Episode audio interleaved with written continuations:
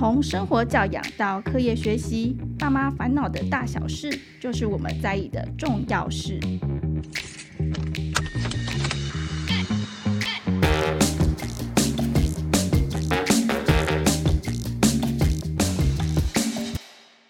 欢迎收听《亲子天下》全新的节目《爸妈烦什么》，我是主持人亲子天下媒体中心的记者李佩璇。很高兴呢，能够担任亲子天下 Podcast 的主持人。妈妈烦什么？这个节目呢，其实就是要跟各位父母聊聊育儿的大小烦恼。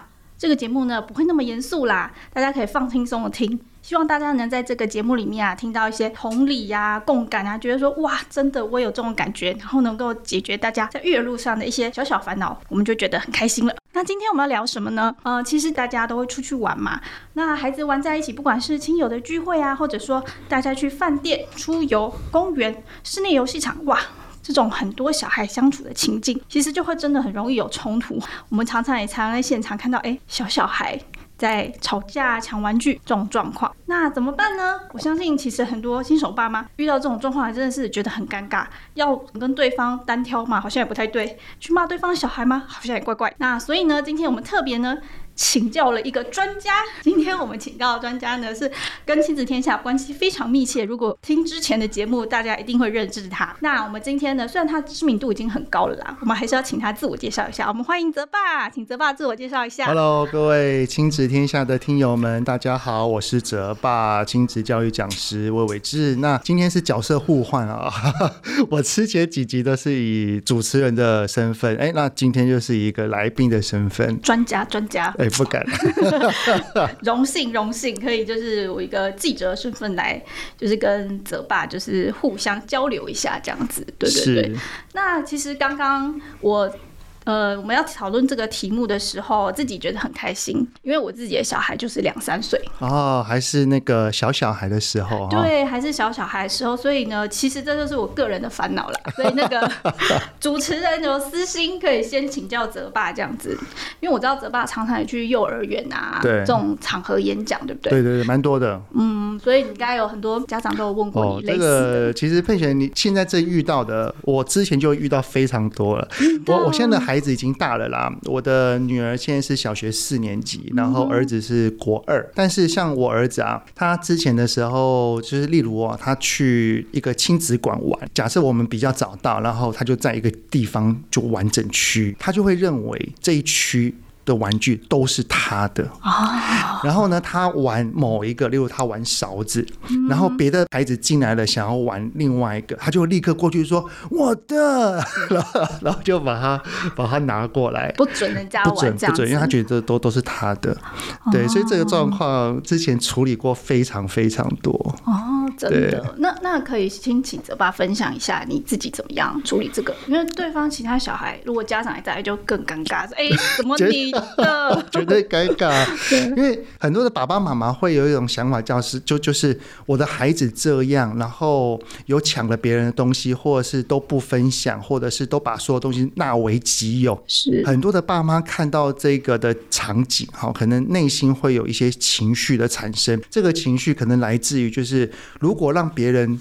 这样子看到了，会不会觉得我是一个没有教孩子的爸妈？然后就可能会用一些情绪去教孩子，例如说：“哎，你怎么那么小气啊？你怎么那么自私啊？这大家的地方，如果你不分享的话，就不要玩了。”就很容易用这种的言语啊。所以我只想要依我的个人经验呢，来分享，就是说，其实这个对于孩子的发展哈是正常的，因为其实小孩子大概在五六岁之前，他是处于一个叫做自我膨大大气期，对，就是例如说，当时哈，像我，我以前去我女儿的幼儿园讲故事，是。我，然后可能在在互动的过程当中，我都会问他们讲说啊，你们觉得那个谁画的画最好看？然后全部的小孩都会说我我我，哎，没有一个说不是我，自信心爆棚的一个 非常非常那那那个时期，所以那个时期基本上都是以自我为中心为主，是。然后大概两岁、三岁是更多啦。哦，他会慢慢随着三岁、四岁，会以他人着想的这个角度会多增加一些，但是可能比例还是不是那么高。它是慢慢慢慢增加的，也就是说，要让孩子以自我为中心去思考，然后开始转换为会分享，会有我他之分。这个其实都是一个历程。了解，就是其实。对大人来说，好像理所当然的事情，其实对他们来说没有。我就是宇宙的中心这样子。没错，所以大概在五六岁之前，可能孩子都会认为什么都是我的。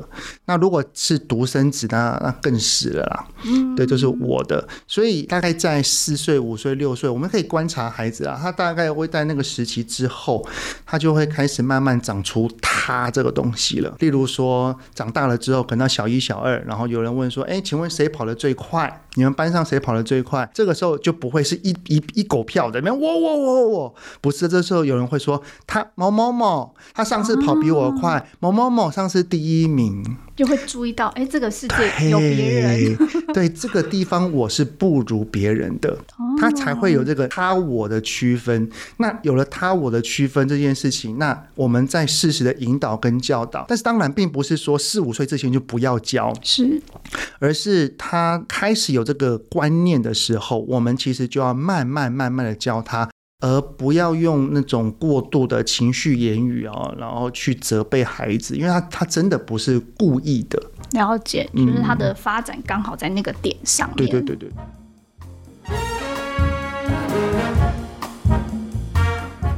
那我这边有一个情境题来请教泽爸，哦，可以啊，可以啊。就是这其实是发生我自己真实的故事，就是我女儿之前去公园玩的时候，对，她就是要爬那个溜滑梯的楼梯，她要爬上去，但是因为她手脚比较慢，然后她爬上去的时候，后面就有个小弟弟一起爬上来，她就转过身去推她。哦，她就觉得可能就是刚刚泽爸讲的，她觉得这是我的楼梯啊，怎么会上来？她转过身去推他。其实当下我非常紧张，我很怕把人家推受伤了。对对对，对，所以想要请教泽爸说，像这种状况，就是担心的。其实哦，我们虽然能够理解这是他们一个嗯呃发展的一个过程，必经过程，但我们还是希望说，可以在跟小朋友相处的时候，尤其像公园这种，就是真的很常会大家，都一起玩的地方，对，就就也不想要有冲突。那你会建议说，怎么样去引导小孩？因为刚刚佩雪你说你的孩子已经有推人这个动作了，对，通常哈遇到一个孩子之间发生的冲。突有一个东西绝对是率先处理、优先处理的，就是可能会造成伤害的行为，这个绝对是优先处理。对，例如说推人、打人、咬人、踹人，或者是口出恶言的骂人，这个东西就不用先同理孩子哈。但是当然也不是骂孩子，而是当他有这个动作的时候，如果我们在旁边来得及制止，就要立刻制止，而不是哎。欸孩子啊，我知道你好生气，但是你不可以打。那他已经推了，他已经打了，我们要先制止动作。哦，就他有那个准备动作出来的时候，就赶快要。因为其实我相信啊，当孩子有这种事件的发生，他不会是第一次。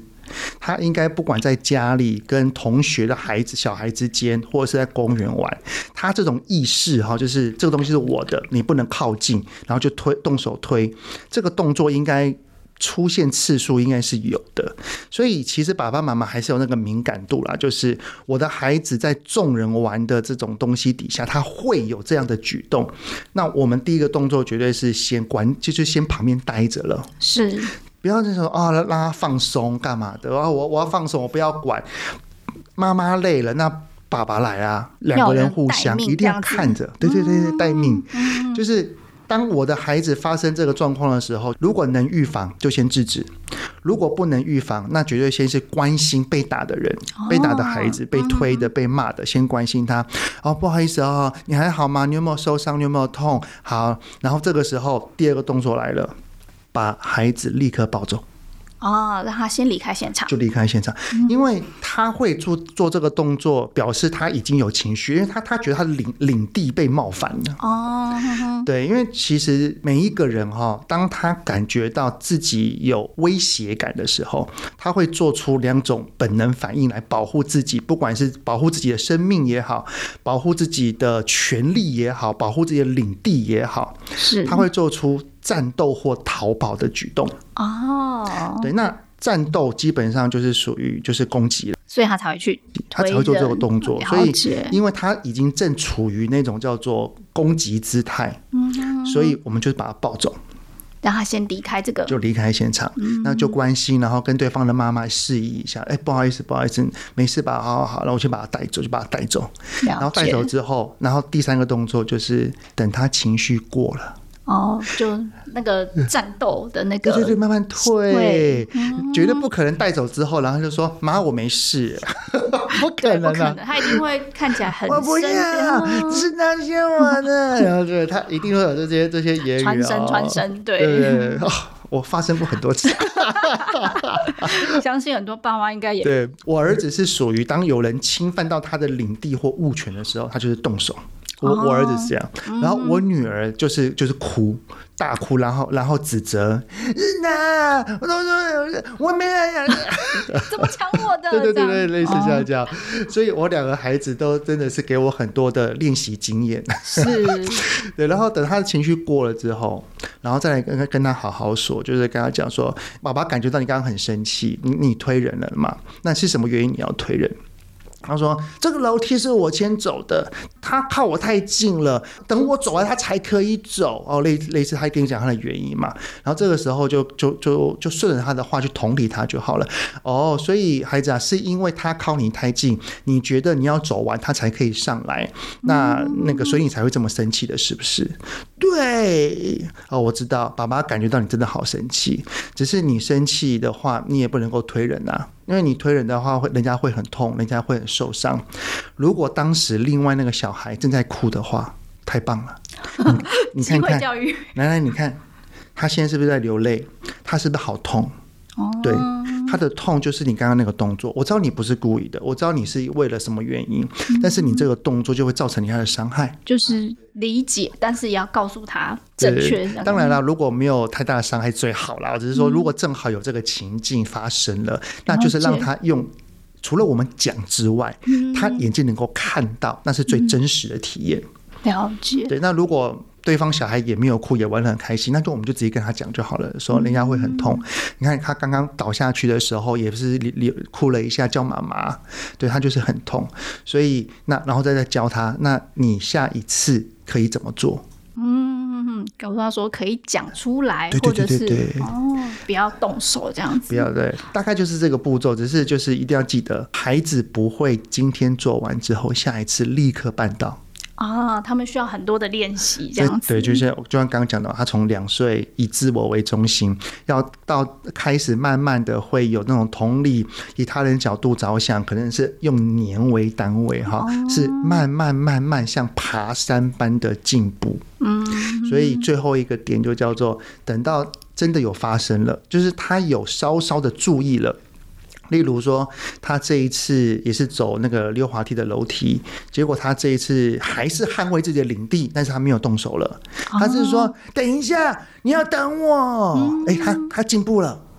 等他溜完这一趟，或是离开公园要回家的时候，都可以跟他讲说：“啊，孩子啊，妈妈看到你刚刚在走楼梯的时候，有人上来了。你之前都是会直接动手推人，但是妈妈发现到你刚刚是用先用讲的。”哦，肯定他的这些小小的进步，真的，真的，真的，他才会从他自己的行为改变当中获得肯定，获得价值，他才会认知到我刚刚那样子的行为是很棒的，是有获得爸妈认同的，我是一个很不错的孩子。就是一个正向的回馈，这样子，嗯、他他才会从这个行为当中越来越好。了解哇，对对对，真的是学到一课哎。对，这样下次我就不会这么这么慌张了。跟我女儿推人的时候，很很正常啊。所以其实爸爸爸爸妈妈的心情要先要先处理好。对，其实因为当下我觉得刚刚泽爸讲，我就觉得。怎么说？有一个呃，告诉我每一步可以怎么做，会安心许多。因为其实我还没有想象到这个情景，那个当下发生的时候，我真的是慌了手脚。哦，一定的。然后跟对方说啊，对不起，对不起，这样子就很慌张啦。对。那刚提到的是说，这个情境发生的当下，我们可以做什么？那有没有什么可以我们，比如说像刚刚提到，可能我们知道会有一些聚会的场合啊，然后我们会去一些嗯游戏场，一些小孩比较多，预期会有这些冲突的话，泽爸会建议我们在家里可以先做一些。什么样的练习或预告吗？其实我觉得最好最好的练习啊，就是像这种要分享啊，要就是很多东西大家一起使用啊。我真的觉得最好的练习就是家中有手足的时候。哦，了解。因为手足只要窝在一起，我记得有个研究数据指出啊，平均一个小时会吵四到五次以上。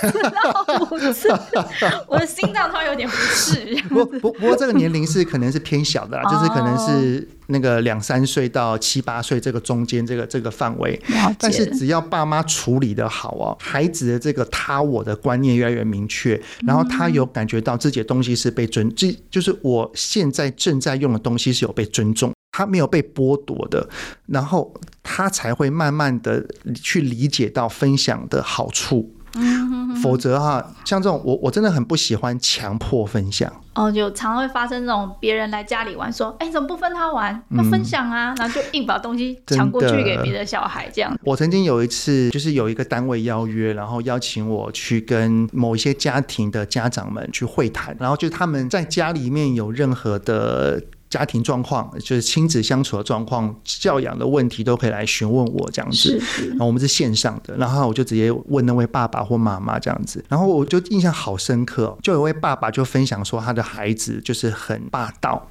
然后什么东西都不让，都自己的这样子。然后我听他的女儿好像已经有大概五六岁有了，是。然后他还有个妹妹。哦，加三个小朋友这样子，我就对于他已经大概六七岁了，但是对于自己的这个物权那种握紧程度哈，执着这样子，对，他很怕他的东西会被拿走，我就开始联想到是不是爸爸妈妈在教养的方面可能有一些强迫的行为，于是我就问他讲说，哎，那他们在家中啊，因为他因为那位爸爸分享的是他朋友来家里，是是是，然后孩子都不分享玩具，他觉得很丢脸这样子。嗯然后我就开始问他说：“那他的他跟妹妹平常的相处是怎么样？”那他说：“哦，妹妹也是啊，妹妹都会抢姐姐的东西这样子。”然后我说：“那爸爸你怎么处理的？”然后那个那个爸爸就是传统观念啦，就是大的要让小的。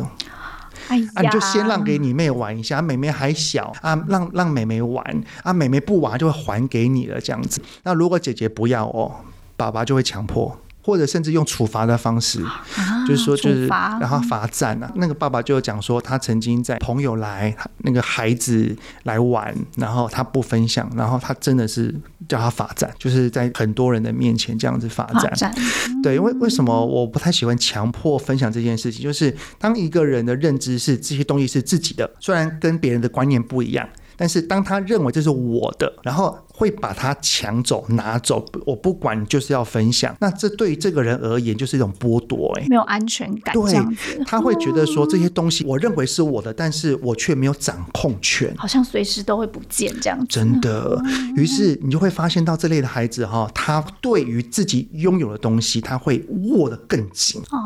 他那种执着度和那种情绪上来是完全完全不松手的那一种，就是好像我们要拿走他任何一点东西，他会跟你整个这样抓狂啊，反应就很强烈，反应非常非常大。对，所以我觉得面对这样的事情啊，就是第一个就是不要不要去强迫分享，然后第二个像遇到这种状况，我举个例啊，就像是假设有朋友来来我们家，然后可能我的孩子都不要分享，那我就会在事前的时候哈，会跟他讲。说，哎，儿子啊，那等一下某某某要来，然后他有一个女儿啊、呃，然后那个女儿，我就给他看手机的照片，之前有来过，一定会拍照嘛。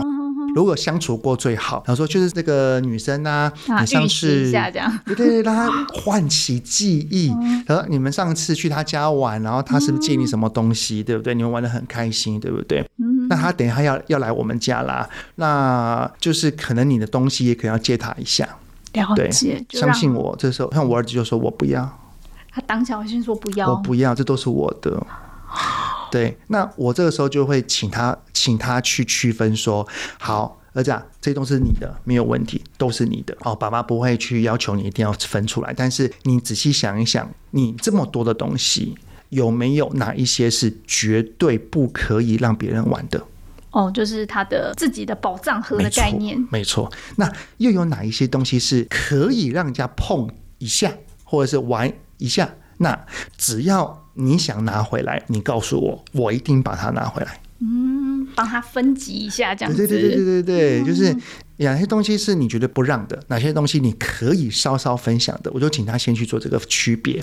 结果就请他把玩具说：“那这个东西是哪一个？”好，OK，大概一些大东西啦。那这些东西他是可以玩的，对不对？那爸爸跟你保证，如果当他要玩的时候，然后他是在玩，然后你想要拿回来，你就告诉我。虽然爸爸可能没有办法立即帮你拿回来，但是爸爸一定会想办法。就给他一个安心感，觉得说我的这个分享不是说我从此就失去这个东西了。对，那重点是当他们一起在玩这个孩子愿意分享的东西之后，你知道吗？当一个小孩玩的很开心，别的小孩就会有兴趣。对，然后我儿子也会想要参与。当他们参与好的时候，他过程是开心的。如果他们有点尴尬，我觉得大人可以帮忙。比如说，来来来来，乖乖乖乖，我们来玩这个东西，然后玩的超好玩，超 就是很快乐，孩子才会从分享的这个经验当中感觉到，哎，其实分享还不错。哦，有个正向的那种经验值的回馈，嗯，因为有大人的引导，就觉得说，哎，好像一起玩也蛮好玩的这样子，对对对对对对对，哦，哇，真的是非常有经验的分享，对我这个新手爸妈来说非常受用。如果是像是那种亲子馆啊或公园。哦那可能状况又不一样，就比较像刚刚提到第一个状况那一种，因为这些东西都不是你的，是大家一起用的。我刚刚讲的是家里对，对东西是他的，但是这些东西都不是你的。对，那我我曾经真的用过一个，就是像我有一次我女儿她也是就是去亲子馆玩，然后她就是不分享，然后。因为有前车之鉴了嘛，然后下一次我带他去的时候，我就会提醒他说：“女儿啊，这些东西都是亲子馆的，我知道，因为你先到，你觉得那个东西你都想玩，是，但是你不能全部都是你要玩的哦，你可以先大概的去。”想一想，说哪一些东西是你正在玩的，这些东西不想分。那因为这些东西都是亲子馆的，对，所以你可以先把你想玩的东西几样就好了哈，就放在你这边。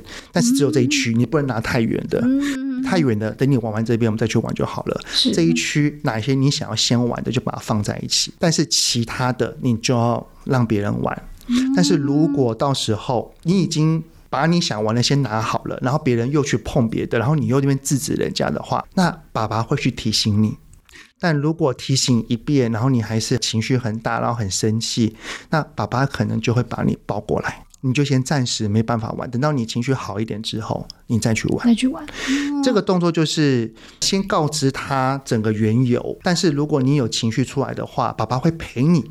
嗯，爸爸懂你，爸爸愿意让你的情绪慢慢消化，但是在有情绪这段过程当中，那你可能就不能玩了。嗯，就先暂停一下，但是这这种言语也不用太强调，就是说你就不能玩哦，这是其实有点像半威胁的啦。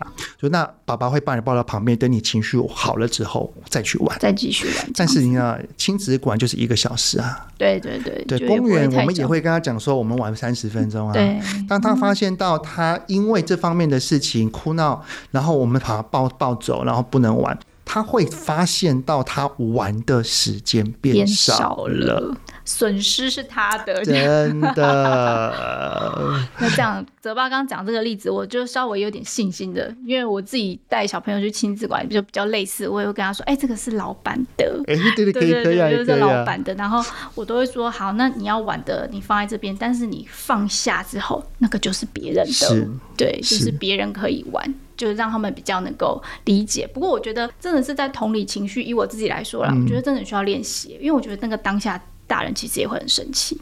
哦，对啊，就是当他闹起来的时候，对，好好，就是修身养性是父母的一个功课跟练习啦。对对对。那刚刚我们其实提到，泽爸分享比较多是大概学龄前的小朋友，嗯、就是六岁一些。那您自己的小朋友是稍微比较大一点嘛？那这种人际关系其实不同的年龄一定是会有不同的问题。哦、当然，当然。对。那比较想要请教泽爸是说，以您的经验来说，如果是比如说小学中高年级的孩子，他们如果有一些人际冲突，比如说我自己想象在学校一些同才的眼光啊。以我自己小时候的经验来说啊，以前班上可能有人很爱取绰号，对有有有，对，类似像这种，他觉得不喜欢，您会建议怎么样子跟小朋友沟通呢？嗯，因为其实当孩子到了中高年级啊，他其实。爸爸妈妈需要盯着的这个程度就要降低了。哦，反而要降低吗？因为我们也没有办法一直盯着他啦。是啦，他们中年级，例如说像亲子馆已经不能去啦。啊，对。儿童乐园那一定是爸爸妈妈跟着而已。那例如说像公园这种大家都在的地方，那如果去朋友家，我个人认为啦，中高年级如果有经过我们刚刚之前的那样练习，从三两三岁就开始练习，一直练习到七岁八岁，我觉得这方面他跟不管是朋友来我们家，或者是我们去朋友家，那种分享跟互动，我觉得问题应该都不会太大了。对，但是就是通常到了中高年级以上，最常发生就像刚刚佩璇所说的，在学校哦，在学校基本上我们。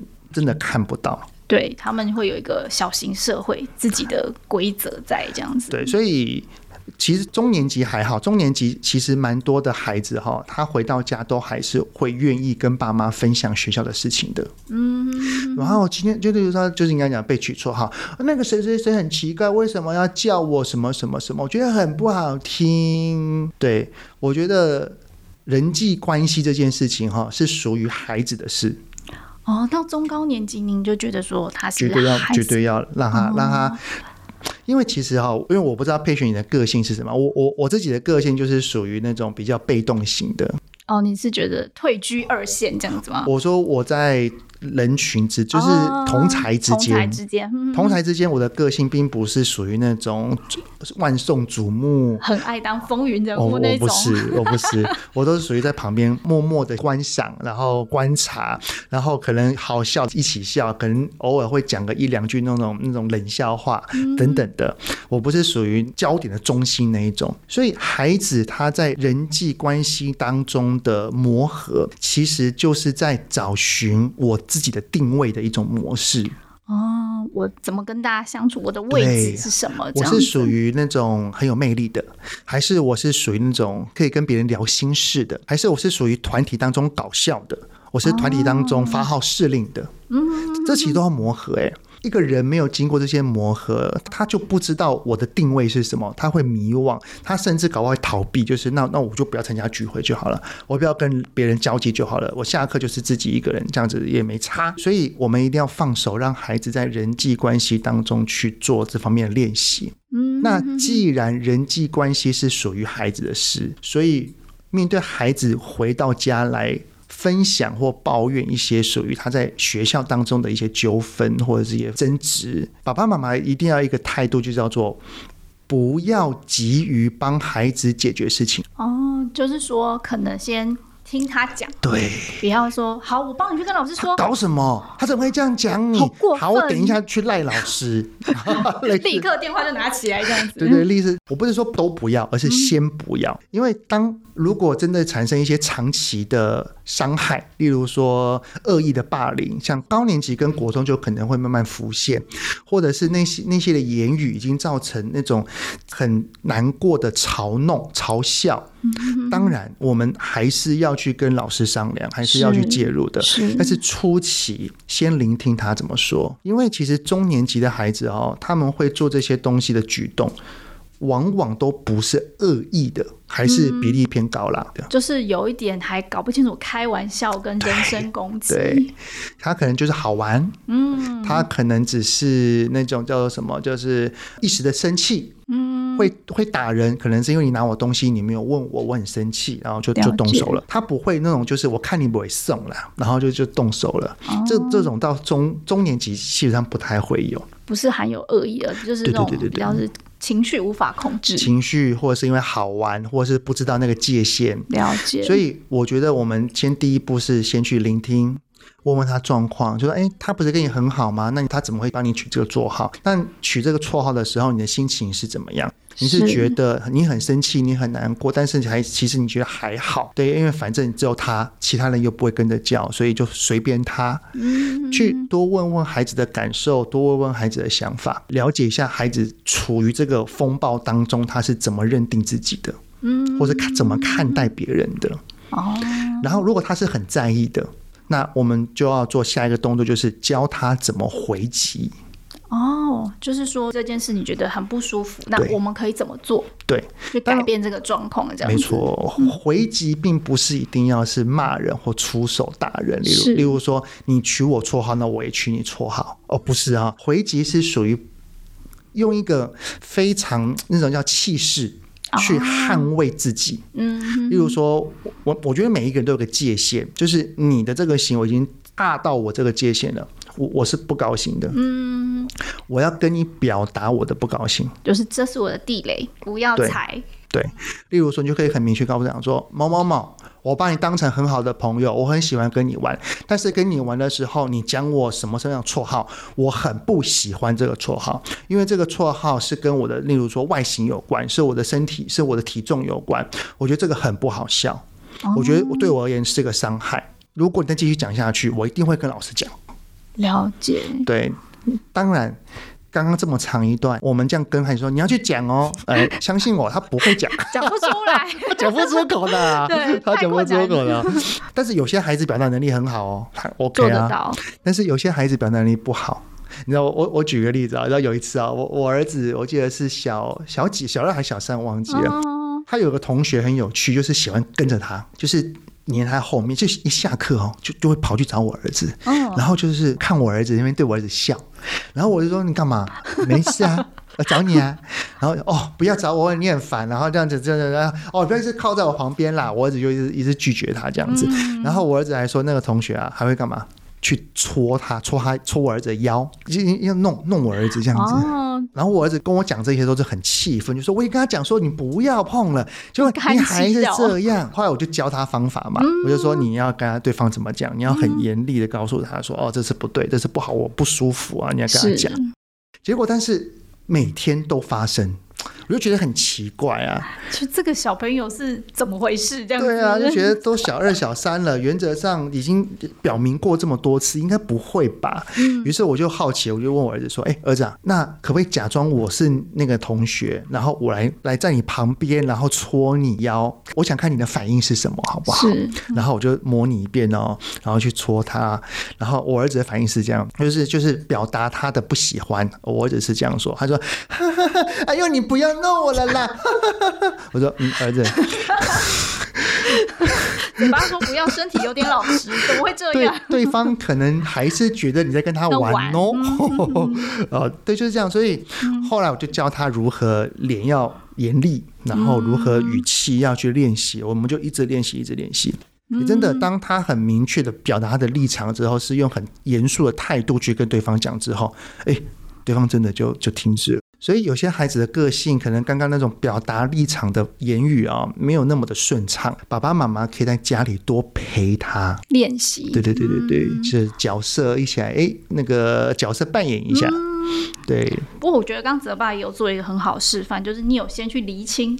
就是小孩到底是怎么表达的？没有一开始就觉得说，怎么这个小孩这么讲不听啊？就是我儿子都已经表达这么多次了，对对对，然后立刻就老师啊，可以那个请那个小朋友离我儿子远一点嘛？这样子。真的，其实真的，其实中中年级左右哈，会有那种恶意的行为的比例，还是真的不是很高啦。所以我们就让孩子多多在这个人际的风暴当中，让他去练习、去训练。嗯。但是如果当然，孩子如果到了高年级或者是国中，真的还是发生蛮多被恶意对待的行为哈，那可能爸爸妈妈还是需要多陪伴，多给他温暖，不要去指责他，然后有必要的时候真的去跟老师沟通，了解，讨讨论这个状况，这还是需要的啦。嗯，对对对。好，时间过得飞快，就是我们这一集时间已经差不多，大家应该听泽爸分享听到欲罢不能，所以我这边也要推荐一下泽爸的书，啊，谢谢，就是那个引导孩子说出内心话，不说教的情商课，让亲子都被好好理解。那我自己其实看了一下这个书，我觉得里面有一些蛮好的，就是可以让大家参考，比如说像刚刚我们提到一些人际关系啊，尤其是亲子之间的对话，我觉得泽爸这本书蛮多地方讲到对话，嗯，我自己觉得很好，比如说。呃，对对话基本功是什么啊，或者说怎么样破冰，其实这对于学龄的孩子都很重要，尤其高年级啊，或者是国中的小孩，我相信爸妈心里面应该很需要、很渴望。这这一本书的对话哈，可以从两三岁到青少年十七十八都可以，都可以，都，全龄适用，全龄的，赞赞，大家可以去购买着把这本书来看看这样子。谢谢谢谢。那我们亲子天下自己其实就我们有在亲子天下线上课程呢，有出了一个给爸妈的食堂儿童社教课，是由我们周玉如老师主讲。那周玉老师他是清华大学幼教系的副教授，我自己本人听过他的演讲，周老师非常的厉害，相信可以给各位爸妈有很多就是很好的一些分享啊、经验啊，可以学习这样子，让我们遇到这些社交的冲突的时候不会那么的担心。那今天呢，我们节目呢就到这边了。那我们这个孩子的大小事呢，就是会让父母烦恼，但我们又不想要让我们的关心变成孩子的压力，该怎么做呢？那就是要来聆听我们这个节目《爸妈烦什么啦》。那下一集的时候，还是我们会一样邀请泽爸来跟大家聊聊孩子的早期阅读。我相信这也是大家非常关心的题目。那我们今天的节目都到这边，好，谢谢泽爸，谢谢佩雪，好，谢谢大家，拜拜，拜拜。亲子天下 Podcast，周一到周六谈教育、聊生活，开启美好新关系。欢迎订阅收听 Apple Podcast 跟 Spotify，给我们五星赞一下。也欢迎在许愿池的链接里面留言，告诉我们爸妈烦什么。我们空中再会。